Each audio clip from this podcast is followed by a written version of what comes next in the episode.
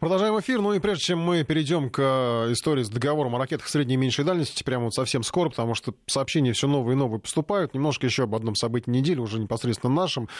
Конечно, не могу не отметить э, кратко. Кража недели — это, конечно, похищение картины Куинджи. Кража была такой же стремительной, как и развязка. Сначала Денис Суп, э, Чуприков просто взял и вынес полотно из Третьяковки. До сих пор все удивляются, как так могло произойти. Ну, менее чем через сутки его нашли. Тут надо дать должное оперативникам, полиции. Говорят, что как раз вот система безопасности безопасный город. Камеры очень сильно помогли э, быстро найти, проследить весь путь и э, буквально вот, ну, в считанные часы найти и похитителя, и картину. Самого Чуприка уже отправили под арест. Он сейчас говорит довольно странные вещи, будто там сам собирался все вернуть эту картину в музей. Вообще, э, изначально говорил, что не очень помнит, как все было. Потом заявил, что обладает гипнозом, и это ему помогло все осуществить. Ну и тут он, конечно, вот снизил интерес, наверное, вообще ко всей этой истории, потому что, ну, наверное, было бы любопытнее, если бы это был какой-то заказ какого-то коллекционера, да, вот какая-то такая такая история в духе а, «Как украсть миллион», ну, то, о чем, кстати, мы говорили вот с Антоном Долиным в рубрике «Как в кино» вы можете все это услышать. Ну и а, Чубриков сейчас говорит, что просто хотел привлечь к себе внимание и очень просит не лишать его свободы.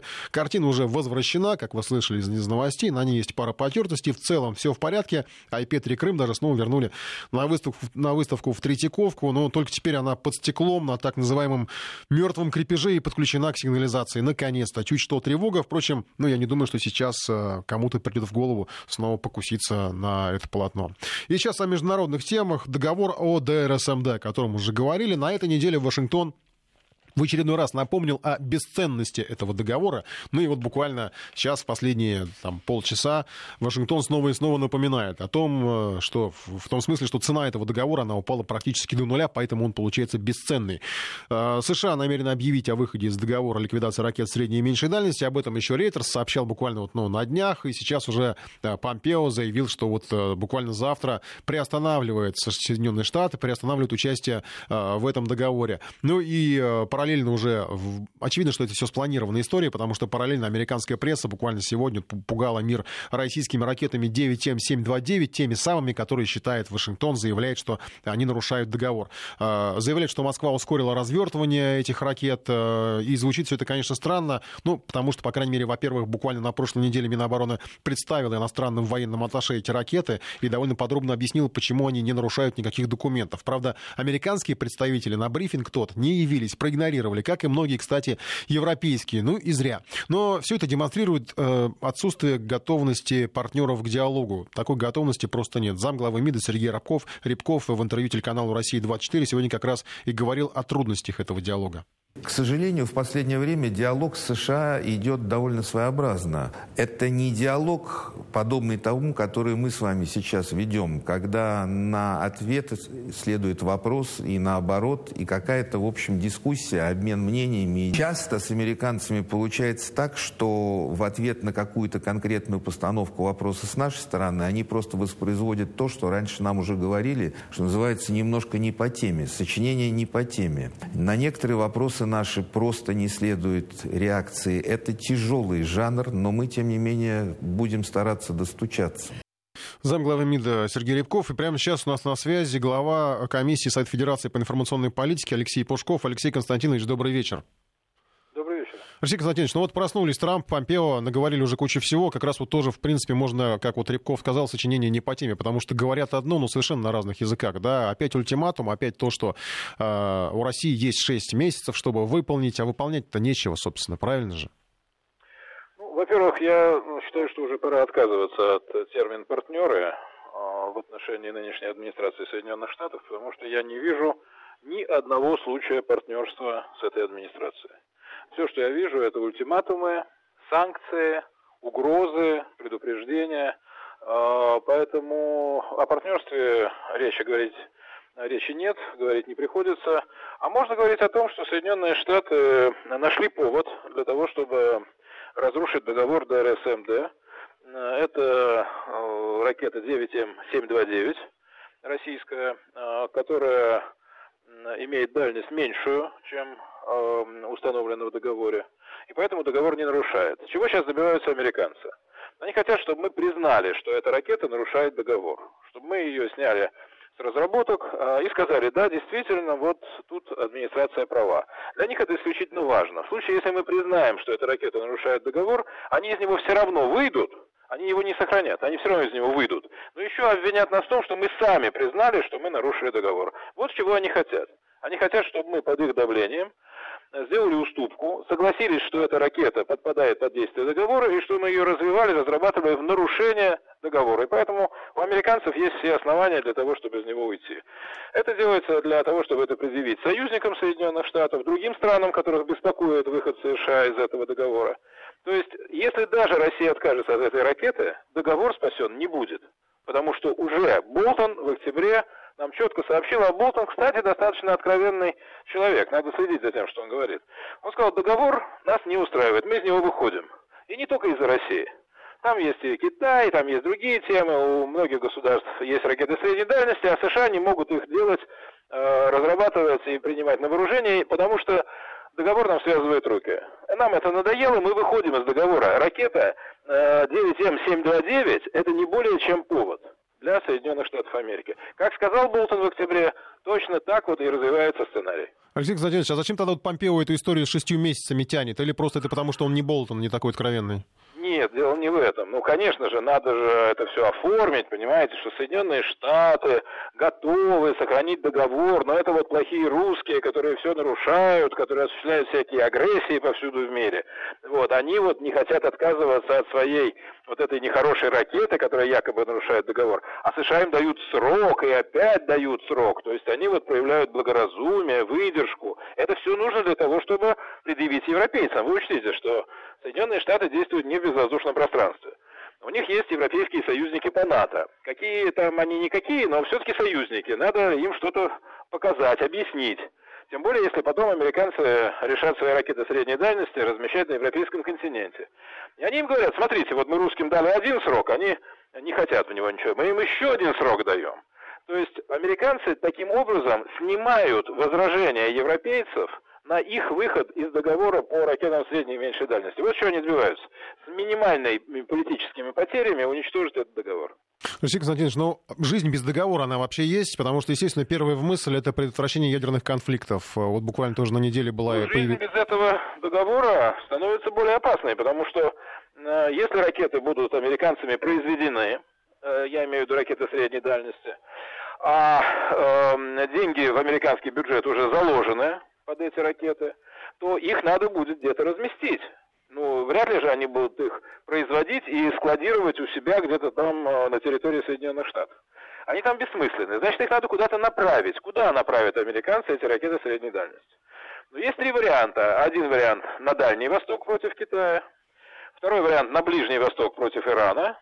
И третий вариант, самый опасный, на мой взгляд, на европейский континент. А если на европейский континент, то куда? Опять же, есть два варианта. Либо на территорию Германии, либо на территорию Польши.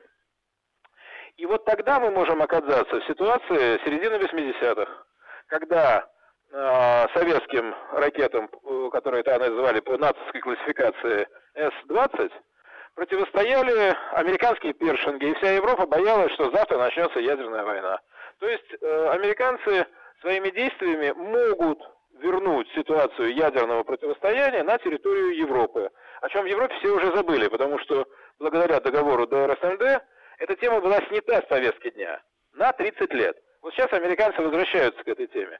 Европейцы боятся – они боятся, что опять начнется э, ядерное противостояние на европейском континенте. И американцам для того, чтобы как бы э, гладко, с минимальными потерями выйти из договора, им нужно во всем обвинить Россию, поиграть вот в эти ультиматумы, вот в эти сроки, сказать, что вот мы-то хотим остаться в договоре, но это русские нарушают, убедить европейцев в том, что уничтожение договора неизбежно.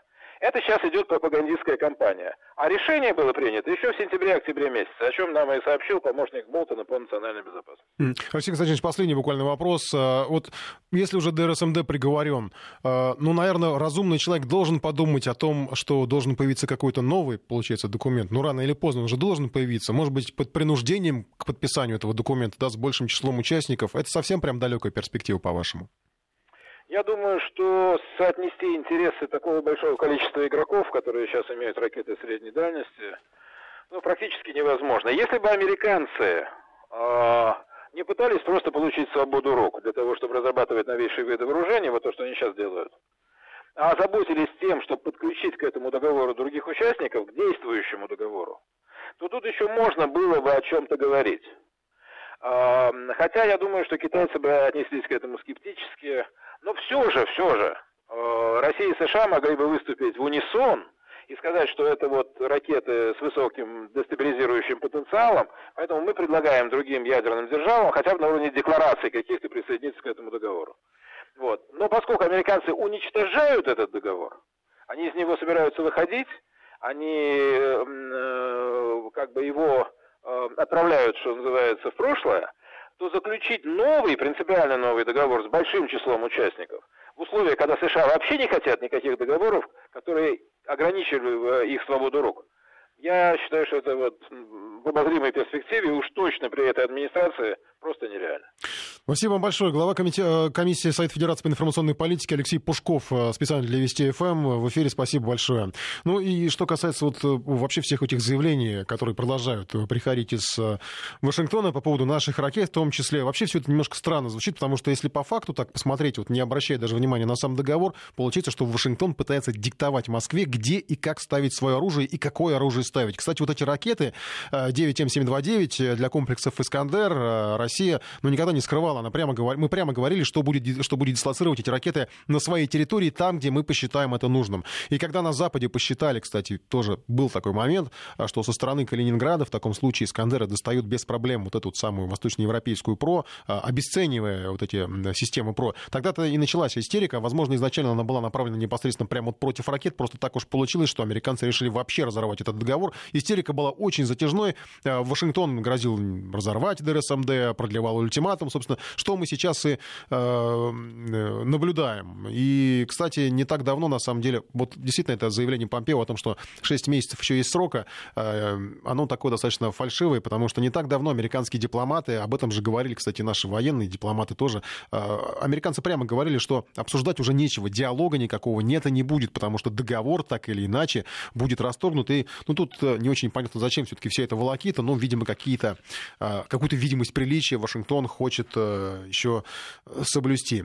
И пока все развивается в традиционной для Запада антироссийской манере, антироссийском векторе, для этого используют любой повод. Вот еще одно событие уже европейское, а европейцы, в общем, они в какой-то степени увязаны с ДРСМД тоже, потому что много говорили, что они боятся, что да, они опасаются, но тем не менее, в общем, они никто против США-то не идет и по целом как бы поддакивают этим обвинениям в адрес России. А, еще одна история европейская, тоже характеризующая Европу с не лучшей стороны. На неделе в очередной раз Европейский суд по правам человека вынес предвзятое решение обязал Россию выплатить 10 миллионов евро за депортацию грузин. Ну, просто потому, что из Грузии пришел иск, речь идет о высылке 1500 иностранных граждан, граждан Грузии.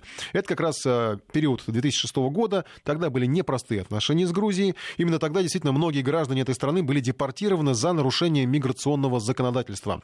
Каким-то образом э, те события решили вывернуть э, наизнанку и преподать, по крайней мере, сейчас вот об этом пишут так, западная пресса в том числе, как притеснение по национальному признаку. Опять же, интересная ситуация. Европейский суд диктует России, кого высылать, а кого не высылать из России. Кого мы имеем право высылать, кого не высылать. Сейчас без каких-то российско-грузинских вот э, этих дискуссий и отношений по отношению к грузинам, э, я не хочу просто этого развивать. Именно сама ситуация, которую ставит Европейский суд, вот она интересна. Потому что ну, лучше бы европейцы сами со своими мигрантами разбирались, которых девать некуда. Но что касается депортации граждан Грузии, Публикации по следам решения ЕСПЧ звучат так, будто речь идет о высылках сталинских времен. А, граждан высылали из страны, надо отметить, за миграционные нарушения. Другой вопрос, и многие грузины остались без всяких проблем в то время в, в России на законных основаниях. Другой вопрос, что, конечно, те, у кого были какие-то нарушения, возможно, до какого-то момента многим из них прощали эти нарушения и по каким-то, может быть, не совсем честным, может быть, по коррупционным моментам а, не слишком э, хорошо отслеживали вот этих вот нелегалов. нелегалов. Но так или иначе, депортировали иностранцев на законных основаниях в связи с нарушениями, а не по национальному признаку. В ЕСПЧ все это как-то опускают и преподносят все так, будто Москва чуть ли не геноцид устроила. Еще для справки и уточнения. Речь идет о э, количестве в 1500 человек. 1500 граждан Грузии были депортированы Сейчас надо просто привести официальные данные того года, 2006 -го. Федеральная миграционная служба России выслали в тот год более 1 миллиона иностранных граждан. Но Россию решили наказать только вот за это, за эту, э, за это количество, за полторы тысячи. Выслали всех нарушителей, азиатские мигранты, Прибалтика, Закавказье, но решение вынесено только по этим полутора тысячам. И никто в Европе не задается вопросом, почему Украина не, не пустила в этом году 900 россиян, всего за месяц. Почему США не пускают в свою страну граждан определенных стран, как правило, исламских, им просто запрещен въезд э, по гражданству, никаких исков. И, наверное, уже не стоит возвращаться к теме приоритета международного законодательства над национальным, потому что Соединенным Штатам, как мы знаем, это не грозит, у них такой проблемы нет, их внутренние законы превыше международных. Ну и поэтому им плевать, наверное, на ООН и все прочее, и на договор ДРСМД в том числе, о котором мы только что говорили. И это дает им право вмешиваться в дела других стран. Вот сейчас подошла очередь Венесуэла. Некоторые цитаты американских экспертов уже они просто удивляют, в том числе, кстати, и по поводу э, Джона Болтона, о котором сегодня говорил вот Алексей Пушков, а по поводу его откровенности, она даже излишняя и чрезмерна, потому что все мы помним, на неделе его э, листок бумаги с надписью о пяти тысячах солдат, которых необходимо отправить в Колумбию. Вбросы насчет венесуэльского золота на этой неделе тоже, вероятно, были не случайны. Центробанк уже объяснил, что мы не храним их запасы, никакие слитки в Каракас из Москвы не летали, но информация подхвачена и продолжают тиражировать. Потому что надо показать всем, что Россия поддерживает режим Мадуро, а свободу и демократию, которую по каким-то причинам должен олицетворять тот самый Гуайдо, поддерживает главный демократизатор мира США. И американская логика в таких случаях, она либо очень проста, либо отсутствует напрочь. На примере Венесуэлы видно, что никто не утруждает себя придумывать новые схемы. Напротив, схемы даже упрощают. Раньше финансировали внутреннюю оппозицию, устраивали какие-то цветные революции, засылали фонды, институты. Сейчас просто объявили, что вот такой-то человек будет президентом такой-то страны и считают этого достаточным. И что удивительно, в Европе многие тоже признали Гуайдо, как бы не думая о том, что завтра в Вашингтоне скажут «Меркель, Макрон, Тереза Мэй, пойдите прочь». Теперь руководить будут другие, и фамилии даже назовут. Макрона, кстати, касается в первую очередь. Он, в отличие от Мадура, разгоняет оппозицию со всей прытью, словно Наполеон. Тот, правда, поступил проще в свое время, взял пушки и расстрелял вандемирский мятеж, показав, как надо расправляться с непокорными. Он тогда, кстати, был еще генералом, а не э, главой, а не императором. Макрон отправляет против желтых жилетов резиновые пули и уголовные наказания – протестовать можно там теперь только с открытым лицом, чтобы все все видели. Людей в масках ждет тюрьма. Наш САПКОР Регина Севастьянова о взаимоотношениях французской оппозиции и властей и о том, почему Макрон хочет видеть лица протестующих.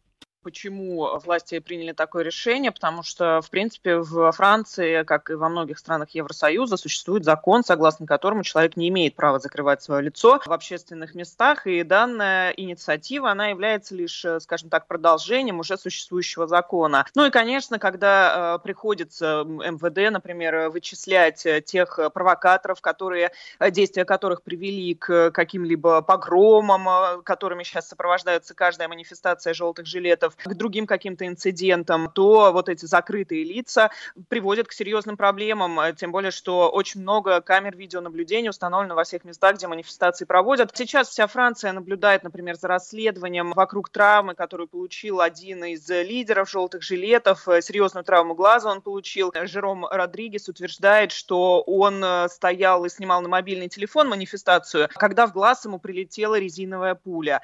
Сначала МВД отрицала эту информацию, говоря о том, что согласно рапортам, э, поданным э, самими представителями полиции, в этот момент на площади Бастилии только шумовая граната применялась. Но потом, э, спустя несколько дней, выяснилось, что да, все-таки в этот момент полицейские применяли резиновые пули, и вполне возможно, что эту серьезную травму глаза Жером Родригес получил как раз-таки из-за данного спецсредства. Сейчас в МВД эту информацию активно проверяют, и, кстати, данный инцидент, помимо прочего, привел к разбирательствам на уровне Госсовета, Совета Франции Госсовет должен решить, можно ли вообще полицейским использовать резиновые пули. Вокруг э, этого спецсредства во Франции завязался еще более серьезный диалог э, между профсоюзом, одним из основных профсоюзов, Всеобщая конфедерация труда, который, собственно, является лидирующим по организации манифестаций во Франции. Лига прав человека присоединилась, профсоюзы судебных работников и адвокатов. Все они вместе с теми манифестантами, которые получили те или иные травмы от резиновых пуль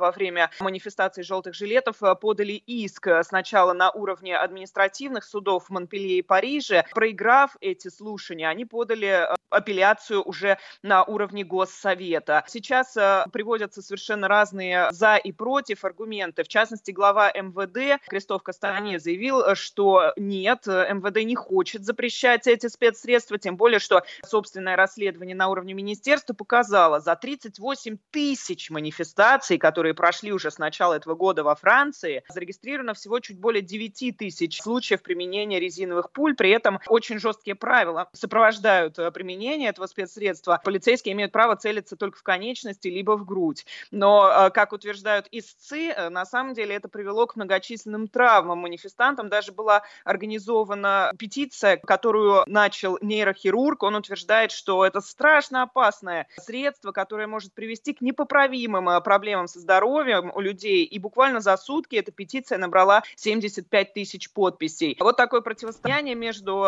манифестантами и МВД сейчас проходит на самом высоком уровне во Франции. Регина Севастьянова, наш европейский САПКОР, справедливо замечает, что Янукович примерно за это же свергли. Кстати, сигнал для Макрона прозвучал не так давно от Трампа, который высказался вполне одобрительно в адрес желтых жилетов. Правда, у Трампа там были свои интересы. Это касается климатического соглашения и глобального потепления. Кстати, о глобальном потеплении Трамп тоже на этой неделе вспоминал, потому что Америку сковали просто совершенно жуткие морозы, э, и это почти катастрофа, говорят американцы. Вера Десятого оценила масштабы бедствия. Very, very cold, colder than Siberia. Холодно, как в Сибири, рассказывает житель Чикаго в соцсетях. Сейчас в этом городе часто вспоминают российский регион. В Твиттере даже появился хэштег. Пользователи соединили слова «Чикаго» и «Сибирь», так что получилось «Чибирь» в русской транскрипции. Под ним они публикуют свои впечатления от невиданного раньше холода. Температура опускалась ниже минус 30. Такого не было десятки лет. Что неудивительно, ведь Чикаго даже южнее нашего Сочи. Американские соцсети наводнил фокус кипятком, который давно известен известен жителям нашего севера. Они выносят чашки и кастрюли с горячей водой на улицу и резко выплескивают ее в воздух. Вода превращается в пар, и он оседает. Американцы не могут сдержать восторга. Работает! Это классно! Пока одни радуются новым впечатлениям, другие изо всех сил пытаются предотвратить коллапс на железной дороге. Рабочим приходится выливать горючую смесь на стрелки, которые регулируют пути, и поджигать их, чтобы они не замерзли. Выглядит это угнетающе угнетающе. Метет снежная буря, рельсы в огне, и тут в пламя въезжает поезд. Единственное, что успокаивает, это слова специалистов. Они говорят, что такой метод безопасен и пожара не вызовет. Тем не менее, аномальный холод уже стал смертельным. Погибли десятки человек. Среди них студент, который замерз ночью на дороге. Причем врачи говорят, что он не был пьян. Вероятно, организм просто не выдержал таких температур. Еще нескольких пожилых людей нашли мертвыми буквально на пороге домов. Они были одеты не по погоде, без шапок и перчаток. Другой мужчина замерз насмерть в своем гараже. Он провалился туда, счищая снег снег с крыши. Ситуацию усугубляют сильные ветра. Из-за них на севере штата Иллинойс температура опускалась до минус 50. Испугался даже Дональд Трамп. В Твиттере он по традиции написал очень эмоциональное сообщение, что, черт возьми, происходит с глобальным потеплением. Пожалуйста, вернись скорее, мы в тебе очень нуждаемся, умоляет президент. Мимо этого крика о помощи не смогли пройти ученые Национального управления океанических и атмосферных исследований США. Они разместили объяснение, что называется «для чайников». Почему снегопады не противоречат глобальному потеплению? Суть в следующем. На картинке в Твиттере чайник изображает нагревающийся океан. Из него выходит пар, который несется на территорию США и там превращается в снегопад. «Зимние штормы не доказывают, что глобального потепления не происходит», — гласит надпись. Авторы пособия, конечно, не упомянули Трампа в своем сообщении, но пользователи увидели намек. О том, что глобальное потепление уже стучится в двери, на днях рассказали в НАСА. Ученые потеряли 14 миллиардов тонн льда в Антарктиде. Другими словами, он просто растаял всего за три года. Из-за этого на леднике Туэйтса образовалась гигантская впадина, размером почти как Манхэттен. Теперь специалисты намерены внимательно следить за Антарктидой. От таяния льдов там зависит, как сильно будет подниматься уровень воды в Мировом океане. Вера Десятого, Вести ФМ. Продолжаем эфир, ну и в, в контексте сообщений, которые поступают, естественно, продолжим на тему российско-американских отношений и вообще э, всего, что вертится вокруг Вашингтона, потому что, конечно, Вашингтон пытается закрутить вокруг себя вот эту вот э, лихорадку, связанную с ДРСМД. Появляются сейчас развернутые более, отнош... более сообщения по поводу президента США Дональда Трампа. В частности, вот он говорит, что рассмотрит варианты военного ответа на нарушение России ДРСМД и будет консультироваться с НАТО. Мы будем продвигаться вперед и разрабатывать варианты нашего военного ответа чтобы не дать России получить какое бы то ни было военное преимущество в результате ее незаконного поведения, говорится в заявлении президента США. Ну и помимо прочих обвинений, утверждает, что США сохраняет приверженность эффективному контролю над вооружениями, которые дают преимущество США и их партнерам. И тут, конечно, стоит вспомнить сообщение этой недели о том, как американцы объявили о том, что в Техасе они делают атомную бомбу малой мощности то самое оружие, которое вызывает, кстати, большие опасения, потому что есть э, у многих ощущение, что если те же э, граждане в Пентагоне, э, может быть, побоятся бросить куда-нибудь реально большую, мощную боеголовку, то насчет малой мощности они посчитают, что это как бы такая карманная бомба, ну вот все равно, что где-то там клопов заморить, да, в отдельно взятом доме, вот давайте ее применим. И не побоятся, и смогут применить, а опасность от нее, в общем-то, не меньше, потому что это же не просто сила а бомбы, у которой менее мощная разрушительная сила. Это бомба, которая также, собственно, загрязняет, грязная бомба получается. Э, и все слова по поводу консультации с НАТО со стороны Трампа, они, в общем, звучат как некое такое лицемерие. Ну, хотя что тут удивляется, мы понимаем прекрасно, кто хозяин в НАТО и кто принимает решения, но вот э, консультации в НАТО, они просто не нужны, потому что НАТО уже выступило с заявлением о том, что влия... внимательно изучит влияние российских ракет средней дальности на безопасность Альянса и предпримет шаги, необходимые для обеспечивания эффективного сдерживания. Уже опубликовано заявление Альянса по поводу вот э, всей этой истории с ДРСМД. Ну и может быть, не совсем серьезно предполагать, что, может быть, сейчас американцев погоду подвела, там, приморозило сильно. Э, уже наш корреспондент рассказывал об этом. Вспоминается, конечно, э, и э, то, что вроде как американцы народ кочевой, легкий на подъем. У Джека Лондона там смело покоряли Клондайк в лютые морозы. Но, видимо, те времена прошли. Может быть, сейчас действительно приморозило и как-то вот перешли совсем к совсем лихим решениям. Как раз вот на тему американской политической логики Максим Каноненко, наш коллега, подготовил небольшой фильетон. Послушаем. Разговорчики с Максимом Каноненко. Однажды в одном из ресторанов города Вашингтона ужинали американский сенатор и известный политический журналист. «Только, пожалуйста, строго конфиденциально», — говорил сенатор, наливая бурбона.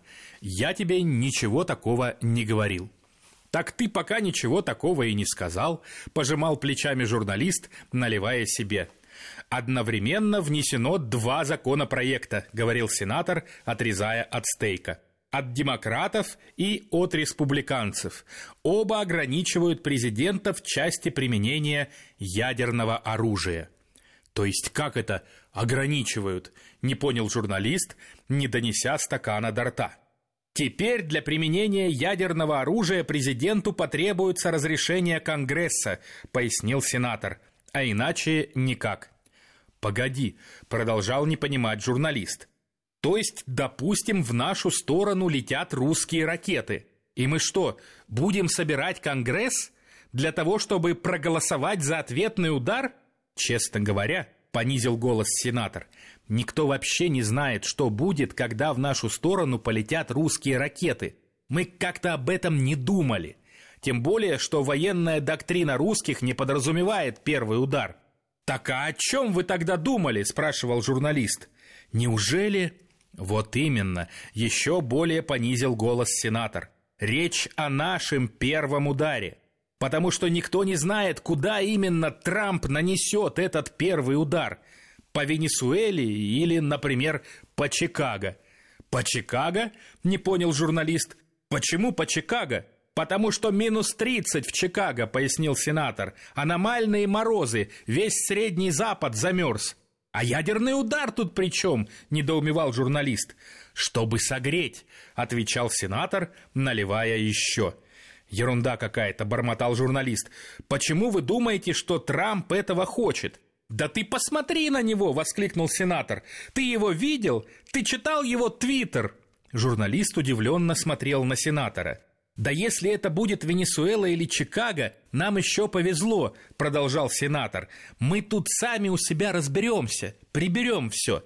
А представляешь, если он решит нанести удар по Китаю? Нет, мы обязательно должны застраховаться от этого». «Но ведь Трамп это просто очередной президент», — говорил журналист. «И после Трампа будет другой президент». «Да ты оглянись», — говорил сенатор, обводя вилкой зал ресторана. «Посмотри на этих людей здесь». Журналист осмотрелся. В зале сидели сенаторы и конгрессмены, известные адвокаты и журналисты, лидеры меньшинств и активистки женских движений. «Ты хотя бы кому-нибудь из них доверишь нанести первый удар?» – спрашивал сенатор у журналиста. Журналист задумчиво смотрел на сенатора. «Наверное, ты прав», – произнес журналист после паузы. «Но я, честно говоря, и тебе бы его не доверил». А ведь ты собираешься за него голосовать. В этом и суть, радостно ответил сенатор. Пока Конгресс соберется и хотя бы за что-нибудь проголосует, необходимость в нанесении ядерного удара уже отпадет. Потому что весь мир уже будет знать, что мы собираемся нанести удар, поэтому наносить его станет бессмысленно. Журналист ошеломленно смотрел на сенатора. Сенатор торжествующе выпил. Разговорчики.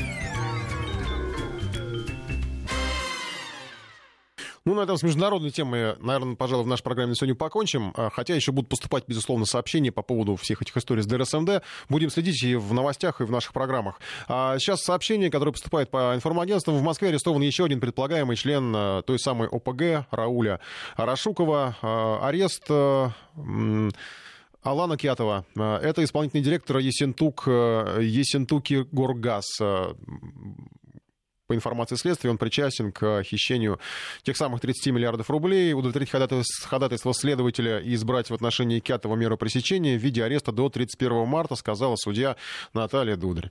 Будем следить, потому что число фигурантов этого дела, безусловно, пополняется. Видимо, судя по тому, что происходит, будет э, расширяться.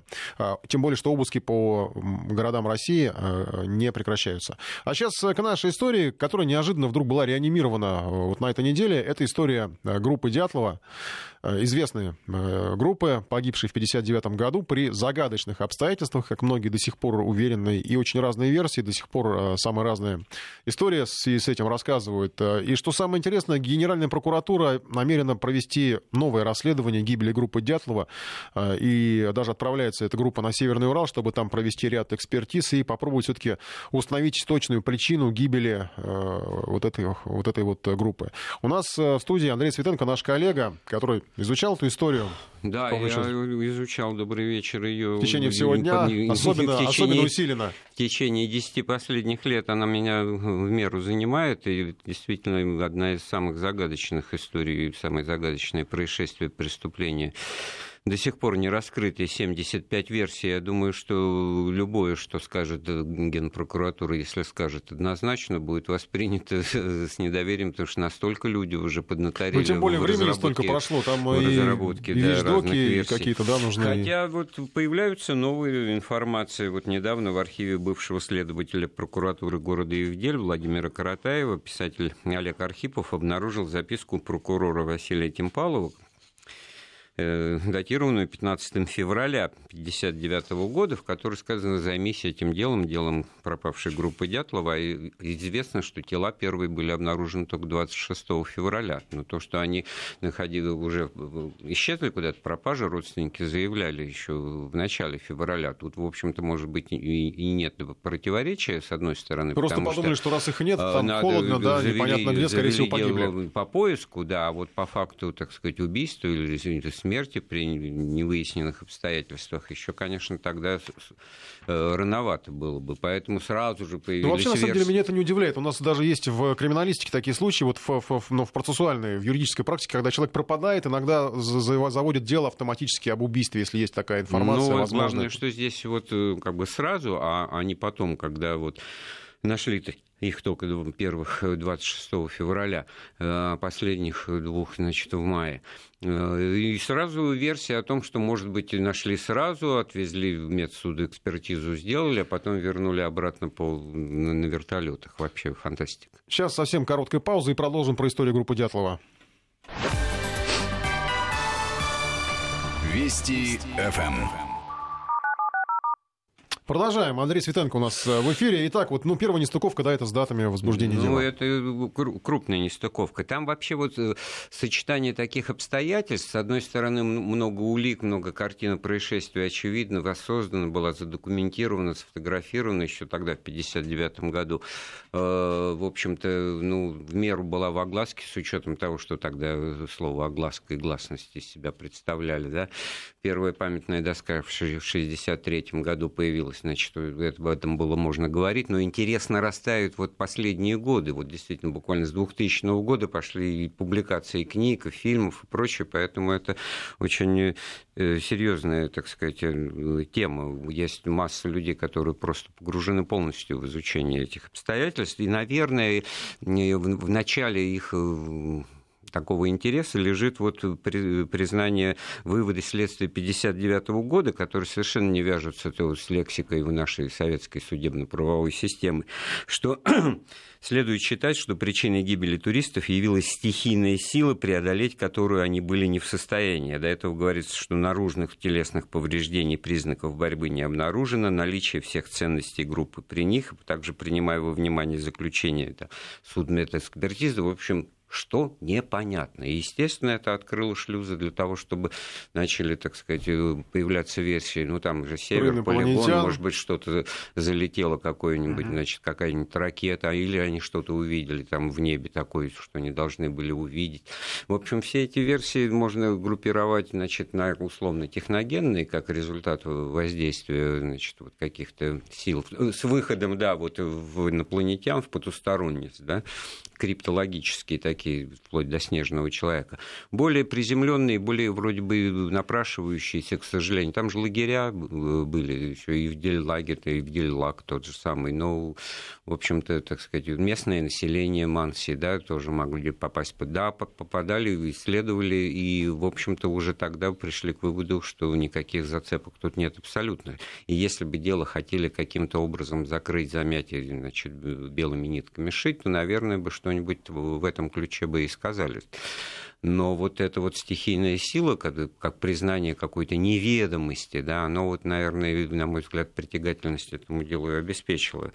И в этом смысле, э, конечно, вот э, родственники они ну, некоторые, но это все были люди молодые, детей у них э, не было, кроме вот Золотарева, Ну что, на самом деле тоже постарше. показывает, молодые люди, э, как бы многие говорят, вот мне коллеги тоже, даже люди, которые занимаются вот таким вот, таким, таким видом туризма, подсказывали, что вот говорят, опытные туристы, опытные, но какие они были опытные? Они были неопытные, ну это молодежь совсем была. Ну это вот тогда группа версий, которую я собирался озвучить, это внутренний конфликт в коллективе, что называется, но это вот, судя по тому, что известно, известно достаточно много о том, том, что это было, это не просто пикничок случайный такой с выходом, это серьезный лыжный поход, спортивное мероприятие, посвященное 21-му съезду партии. Оно было, что называется, сертифицировано там, э, и представитель спорткомитета, вот этот Золотарев присутствовал, человек э, э, постарше, он и воевал значит, в войну. И, в общем-то, вот когда мы делали этот эфир не первый на эту тему, значит, вот какие-то меня покоробили отзывы о том, что да, ну, там наркоманы, Угу. Вообще вот это же девушки эти две там были целомудренные, судмедэкспертиза вообще установила, что они были девственницы. Ну, потом какие наркоманы в 59 году? Ну, ну потом какие наркоманы в 59 году, слова такого не было, да. И вообще это как бы, ну, это чем версия хороша в кавычках, она бездоказательная, тут вообще невозможно объяснить. Ну, как инопланетяне, хотя, да. Хотя что тут, как это можно объяснить, если все 9 человек полуодетые находятся, значит, в радиусе 200-500 метров метров от той палатки, откуда их что-то выгнало, палатка исполосована, значит, там щели э, кругом, значит, наверное, можно представить себе, что некто в эту палатку попал и для обзора эти, значит, э, дыры-то в ней и проделал. А задача была в том, чтобы никаких э, признаков и улик не оставить насильственной ну, вот нам пишут, смерти. они погибли от метилового спирта, но метиловый ну, спирт не да, ломает ребра, да, правильно? Метиловый спирт они решили пить, там, я не знаю, на 10-12 день значит, своего путешествия, когда оно уже в обратную сторону шло.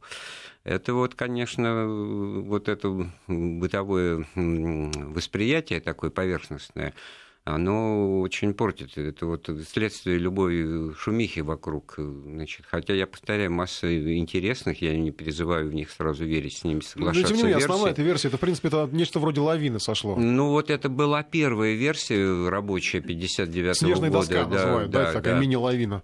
Да, но она тогда не объясняет вот э, характер повреждений и местонахождения, потому что тоже Золотарев был обнаружен там позже, других уже в какой-то, так сказать, ямке. Эм, значит, э, на берегу э, ручья. И, в общем, непонятно, почему, самое главное, почему они все были полуодеты, причем вот в разной степени. У кого-то была куртка, но не было ну, ботинок. Может они же там спали в этой палатке, да, там в спальниках, или в чем тогда ходили? Так вот, вот именно что не раздеваются в этой ситуации, ну, в принципе, да. это вот наоборот. То есть здесь вот какой-то Либо намокли, точка. может быть, они намокли, пытались согреться там, Да, да вот именно что вот э, зачем покидать помещение с печкой, причем, так сказать, полураздевшись при этом. Такое можно, так сказать, насильственным образом себе представить, что кто-то проделал. Вот это вот кто-то. Отсюда, кстати говоря, вот все эти шпионские версии. Там, кстати, вот часть одежды с признаками радиационного облучения. А один из э, этих туристов, он работал на секретном объекте. Значит, вот рождается у исследователя Ракитина такая развернутая версия о том, что это была, так сказать, вот закладка, что называется, значит, клиент должен был подогнать эту одежду, кто-то из такой же вот условно туристической лыжной группы встретиться, каким-то образом обменяться. Вот, но эта значит, операция сорвалась. Но в данном случае это тоже очень здесь много, если бы да кабы. Хотя вот э, факторы о том, что это рядом полигоны, но они не были сами на полигоне. Зачем это все было делать, тоже непонятно тогда, в общем, вопросы остаются, и я говорю, что любая вот версия однозначная будет воспринята тоже с недоверием, наверное смотря как она, конечно, будет обоснована. Ну, я напомню, что, конечно, не хочется страшной истории на ночь, на, к вечеру рассказывать, но вот именно в ночь на 2 февраля. То есть вот, ну, э, собственно, мы и готовились как бы к дате, год, а да. Генпрокуратура тоже в этом смысле как-то Все отреагировала. произошло, да. да, и Генеральная прокуратура тоже решила подготовиться и повторить это исследование. Андрей Светенко, наш коллега в эфире о загадочной вот этой истории с гибелью группы Дятлова. Наш эфир, программа «Информбестро» подходит сейчас к концу. Напоследок еще, еще одна тема, которую, конечно, хотелось бы сказать. Эта тема возникала не раз на этой неделе, как и тема кредитов, как и в целом тема взаимоотношений с банками, о мошенниках, о кредитном рейтинге, о доступности кредитов. кредитов. Пока одни благонадежные заемщики не могут выбить для себя у банка хотя бы небольшую сумму, другие собирают миллионы, и их никто не проверяет и не в состоянии остановить. Как так получается, разбирался Валерий Емельянов. Жительница Красноярска в течение нескольких лет набрала три десятка кредитов в семи банках и нескольких МФО на общую сумму около 10 миллионов. А потом объявила себя банкротом и ей списали разом все долги. Да, она работает в солидной фирме, у нее заработок выше среднего, 80 тысяч в месяц, но даже с такой зарплатой ее долг превышает все разумные пределы. 10 миллионов это более 10 ее годовых доходов. Даже без учета процентов, платя в рассрочку, эти деньги ей пришлось бы отдавать несколько десятилетий своей жизни. А с процентами этот долг становится без бесконечным во времени. На суде женщина так и не смогла внятно объяснить, каким образом ей удалось набрать столько кредитов. Говорит, банки давали, вот она и брала. На жизнь и покрытие прежних долгов, в том числе для погашения ипотеки. Есть и другая сторона вопроса, почему ей позволили столько взять. Ведущий эксперт Ранхикс Семен Новопрудский полагает, что женщина просто удачно попала в струю, когда банки раздавали кредиты, не глядя в историю, просто по справке из бухгалтерии. То есть повторить ее достижения сейчас уже не удастся. Если они видят, она приносит справку о доходах, где написано 80 тысяч рублей. В общем, для банка, если это город относительно небольшой, там 80 тысяч рублей для любого российского города хорошая зарплата. И, в общем, иногда для банка это было достаточно. То есть, на самом деле, по-настоящему ужесточать условия выдачи кредитов банки начали только со второй половины 2015 года. Да, сейчас уже кредитные истории доступны, но по-настоящему, во-первых, ими пользоваться, а во-вторых, понимать, что такое реальная закредитованность, э, банки не научились. Женщина сама добровольно подала иск о банкротстве, потому что устала всем платить. При этом кредиторов ее долговая нагрузка почему-то не смущала ни пять лет назад, ни в момент, когда она уже готовила документы о списании. Более того, заемщицу, по ее словам, не мучили ни коллекторы, ни сотрудники банков. Свой последний кредит, это был небольшой заем в микрофинансовой организации, она взяла за месяц до назначенного слушания, то есть она даже не скрывала перед судом, что брала деньги без намерения отдавать. И несмотря на это, ее официально признали банкротом и списали все долги без исключения. Строго говоря, такого, конечно, конечно, быть не должно, рассуждает председатель коллегии адвокатов Ицков и партнеры Дмитрий Ицков. Но раз нет заявления от банков и МФО, что ее обвиняют в мошенничестве, то и нет основания не списывать долги, взятые как бы в придачу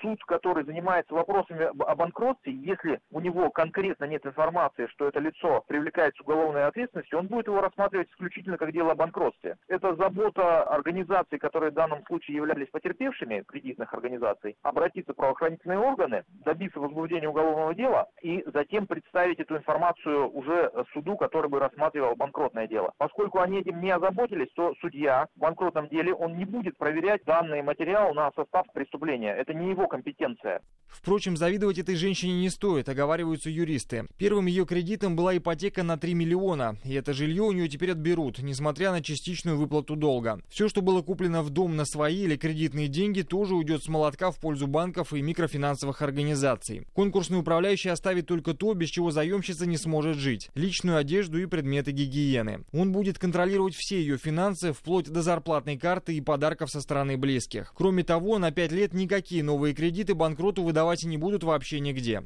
Теоретически возможны и уголовные последствия по статье мошенничества, но на практике такого почти никогда не бывает. Поэтому, отвечая на вопрос, можно ли набрать кредитов и потом просто не отдать, объявив себя банкротом, да, если вам позволяет совесть, добавляет Дмитрий Ицков. На самом деле, э, в моей практике таких случаев вообще не было. С точки зрения криминального элемента надо доказывать прямой умысел на невозврат, а это достаточно сложно сделать. Поэтому избежать э, уголовную ответственность, э, имея скрытые намерения, более вероятно, чем привлечь такого человека к уголовной ответственности. Возможно, говорят юристы, в деле о 10 миллионах свою роль сыграло то, что кредиторов слишком много, и они банально не смогли договориться о совместных действиях в суде. Кроме того, заемщица одна воспитывает дочь, и банки могли рассудить, что обвинять ее в криминале выйдет себе дороже в плане репутации. Таким образом, нельзя полагаться на то, что у других людей все выйдет точно так же и за присвоенные деньги не посадят. Дела о кредитном мошенничестве существуют, и люди на этом попадаются. Максимальное наказание 6 лет тюрьмы. Также могут быть и другие последствия. Например, несколько лет исправительных работ, когда часть зарплаты будут удерживать принудительно, только уже не в пользу банка, а как уголовный штраф в казну государства. Валерий Мильянов, Вести ФМ.